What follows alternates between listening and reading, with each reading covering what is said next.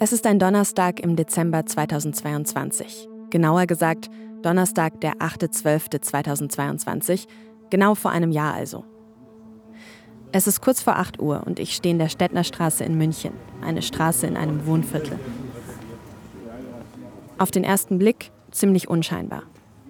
Aber hier startet an diesem Tag der größte Wirtschaftsstrafprozess der deutschen Nachkriegsgeschichte. Es geht um tausende Anleger, die ihr Geld verloren haben. Um staatliche Institutionen, die mutmaßlich versagt haben. Um Verbindungen zum russischen Geheimdienst. Es geht um 1,9 Milliarden Euro, die fehlen. Im Fall Wirecard. Die Leute wollen einfach wissen, was ist passiert, wo kriege ich mein Geld wieder und vor allen Dingen, wer ist schuld.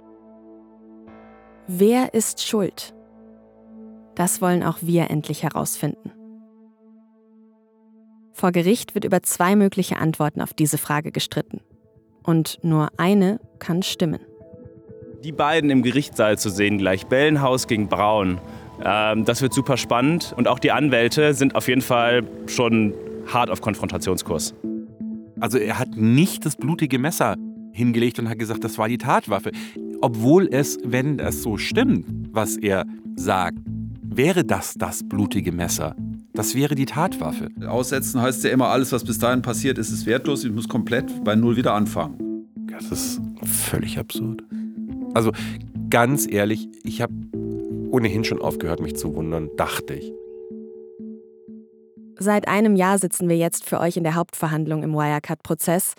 Und dabei hat es einige Momente gegeben, die ähnlich absurd sind wie die Geschichte von Wirecard selbst. Wir haben die Statements der Angeklagten beobachtet, haben die Aussagen der Zeuginnen analysiert und wir haben mit Menschen gesprochen, die ihre ganz eigene Sicht auf den Prozess haben, weil sie daran beteiligt sind. Letztlich, ich sag's mal, wie eine Art Schachspiel. Man überlegt sich, welchen Zug macht man wann, wie, wo. Und ich war wirklich überrascht, was ich inhaltlich gesehen habe. Von haben, das, das ist unmöglich, kann nie in der Geschichte der Welt passieren. Natürlich ist es beschissen.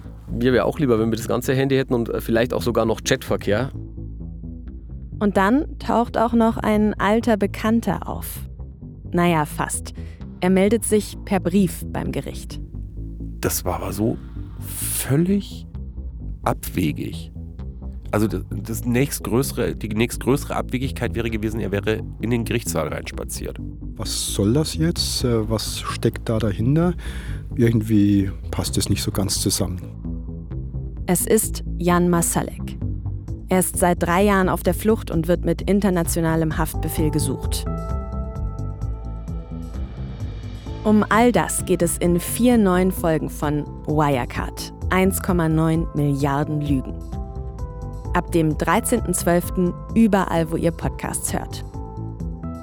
Und auch die ersten beiden Staffeln findet ihr ab jetzt auf allen gängigen Plattformen.